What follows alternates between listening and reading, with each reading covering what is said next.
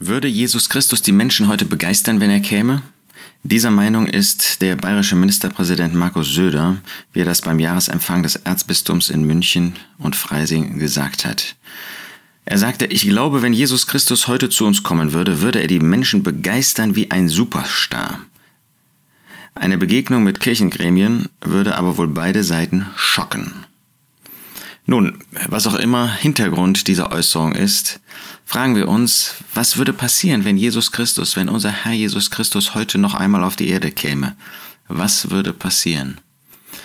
Nun, wir wissen aus dem Neuen Testament, wir wissen aus den Weissagungen, dass in der Drangsalzzeit, also dann, wenn wir nach 1. Thessalonicher 5, nein, 1. Thessalonicher 4, in den Himmel entrückt sein werden, wir, die wir an den Herrn Jesus Christus heute glauben, dass dann hier eine Zeit kommen wird von sieben Jahren großer Drangsal.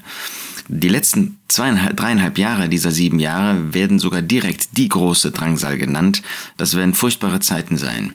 Und Allein aus dem Volk Israel, aus dem Volk der Juden, wird es nur einen ganz, ganz kleinen Überrest geben, die Jesus Christus erwarten werden. Das heißt, die große Masse wird Jesus Christus, wird den Messias, wird Gott verwerfen.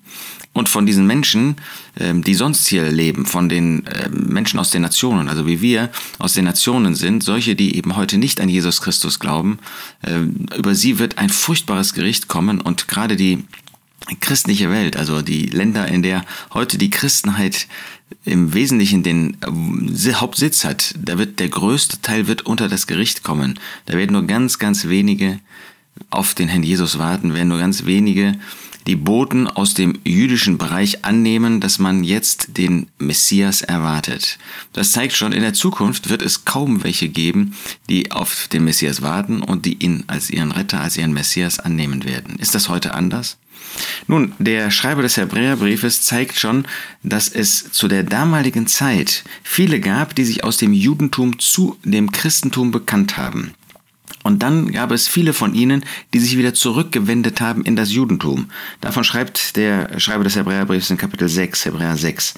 Denn es ist unmöglich, Vers 4, diejenigen, die einmal erleuchtet worden sind und die himmlische Gabe geschmeckt haben und des Heiligen Geistes teilhaftig geworden sind und das gute Wort Gottes und die Wunderwerke des zukünftigen Zeitalters geschmeckt haben und abgefallen sind. Das sind also solche, die äußerlich das Christentum angenommen haben. Die haben äh, die ähm, äh, die sind erleuchtet worden. Das heißt, die waren in diesem Bereich, wo das Licht wahren Christentums geleuchtet hat, wo in einer Weise, wie die Apostel das äh, verkündet haben, das Wort Gottes in großer Kraft und in Macht verkündigt worden ist und in großer Klarheit die des Heiligen Geistes teilhaftig geworden sind, die haben erlebt, wie der Geist Gottes in großer Kraft und fast ungeschmälert die Wunderwerke getan hat, in Sprachen hat Menschen reden lassen, ähm, dass Kranke geheilt worden sind, Tote auferweckt worden sind. Das haben sie alles erlebt, diese Wunderwerke zukünftigen Zeitalters, und dann sind sie abgefallen. Und als dann die Verfolgungen anfingen für diese Christen, dann sind sie abgefallen, haben Nein gesagt zu dem Christentum. Das heißt, das waren Menschen, die innerlich sich nicht bekehrt haben, haben, aber die äußerlich sich dazugezählt haben, weil sie einfach so beeindruckt waren von diesen gewaltigen Umwälzungen, die durch den Geist Gottes bewirkt worden sind.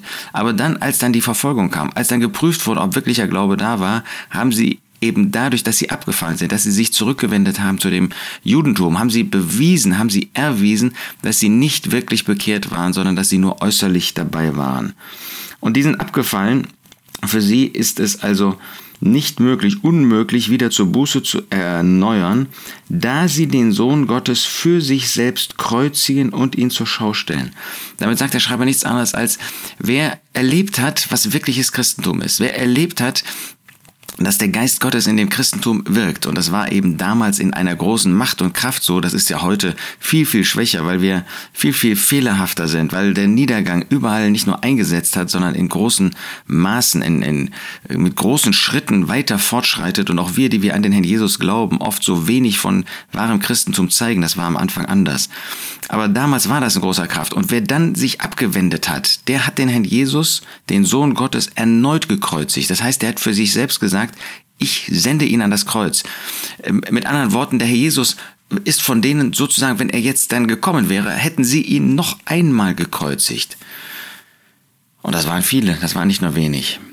Also sie haben den Herrn Jesus nicht begeistert empfangen wie ein Superstar, sondern das Gegenteil. Sie haben ihn gekreuzigt. Das tut im Prinzip damit auch jeder, der heute Nein sagt zum Christentum, der die Botschaft des Wortes Gottes hört und erkennt, dass man sich bekehren muss, dass man sich bekehren kann, dass es da einen gibt, die eine gute Botschaft hat, aber man sie verwirft. Dann kreuzigt man den Herrn Jesus ein weiteres Mal. Wir denken an 1. Petrus 2.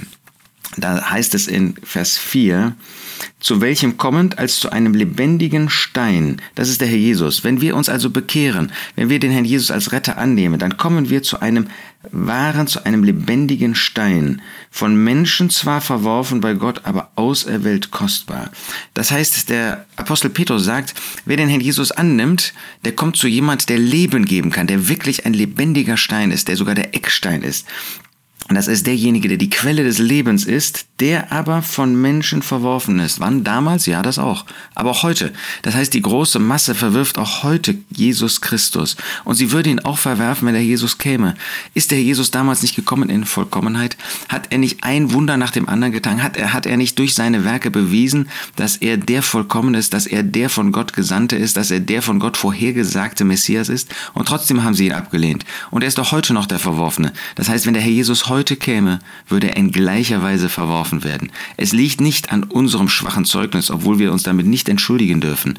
Es liegt nicht daran, dass heute so ein Mangel an Kraft ist, das ist leider wahr und wir müssen das beschämt bekennen, sondern es liegt daran, dass die Menschen auch heute Jesus Christus überhaupt nicht als einen Superstar annehmen würden, sondern sie würden ihn genauso wie damals, würden sie ihn vom Berg werfen wollen, würden sie ihn an das Kreuz bringen und kreuzigen wollen.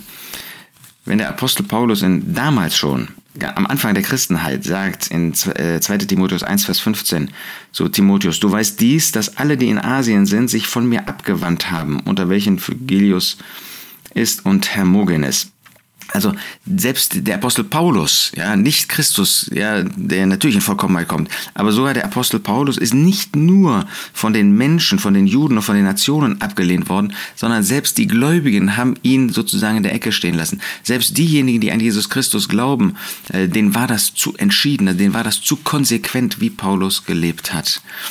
Und wie viel mehr, wenn Ungläubige heute erleben würden, dass der Jesus kommt. Sie wollen ihn nicht. Ja, es gibt immer diese wenigen, die sich bekehren, die bereit sind, Buße zu tun, aber die Masse sie verwirft und sie wird auch weiter verwerfen. Und das passt auch zu Johannes 15, wo der Herr Jesus vorhersagt, wir lesen das in Vers 18, wenn die Welt euch hasst, die Jünger, die Apostel, so wisst, dass sie mich vor euch gehasst hat. Wenn ihr von der Welt wäret, würde die Welt das ihre lieb haben. Weil ihr aber nicht von der Welt seid, sondern ich euch aus der Welt auserwählt habe, Darum hasst euch die Welt. Und im Gebet in Johannes 17 sagt der Jesus zum Vater, Sie sind nicht von der Welt, wie ich nicht von der Welt bin. Also wenn wir von der Welt wären, würde die Welt uns lieben. Wenn Christus von dieser Welt wäre, dann würde sie ihn auch heute annehmen. Aber da der Herr damals nicht von der Welt war und auch heute nicht von der Welt ist, wird er von der Welt abgelehnt. Und werden auch diejenigen, die sich auf seine Seite stellen, von der Welt abgelehnt. Sie hat euch, sie hat mich vor euch gehasst, sagt der Herr Jesus vor euch. Das heißt, auch heute wird der Jesus in gleicher Weise gehasst. Es ist also ein großer Irrtum zu glauben, der Herr Jesus würde als Superstar angenommen. Die Menschen wären begeistert, wenn er als Mensch hier, als, als äh, Gesandter von, von Gott, wenn er noch einmal als Messias hier auf diese Erde kommen würde. Er würde in gleicher Weise an das Kreuz gebracht. Aber sie irren sich. Der Jesus kommt zwar noch einmal, aber dann kommt er nicht wie damals in Demut und Sanftmut, sondern dann kommt er als der Richter. Und dann wird es zu spät sein für diejenigen, die heute das Evangelium gehört haben. Deshalb, wenn du dieses, diesen Podcast hörst, wenn du die gute Botschaft noch einmal hörst, auch durch ähm, andere Christen, durch andere Gläubige, dann denk daran, heute hast du die Möglichkeit, dich zu bekehren. Heute kannst du ihn annehmen, aber nicht als Superstar, sondern als den Heiland der Welt, als den Retter, der am Kreuz von Golgatha gestorben ist, der sein Leben in den Tod gegeben hat, der für dich gelitten hat, der gekommen ist, damit du gerettet werden kannst. Und dafür hat er alles gegeben, sich selbst gegeben. Ist er in das Gericht Gottes gegangen? Ist er für Sünden gestorben? Nimm ihn doch an als Retter. Diese Liebe, die dadurch dadurch sichtbar wurde, dass er bereit war, sich selbst hinzugeben. Diese Liebe spricht auch heute noch zu dir. Diese Liebe möchte auch heute noch dein Herz erreichen. Aber wenn du ihn verwirfst, dann kreuzigst du ihn noch einmal. Dann magst du äußerlich von einem Superstar sprechen, aber in Wirklichkeit kreuzigst du den Herrn Jesus. Furchtbar. dass das auch heute nicht anders wäre als damals, obwohl wir doch so viel aufgeklärter sind, wie wir meinen, obwohl das Wort Gottes vollendet worden ist.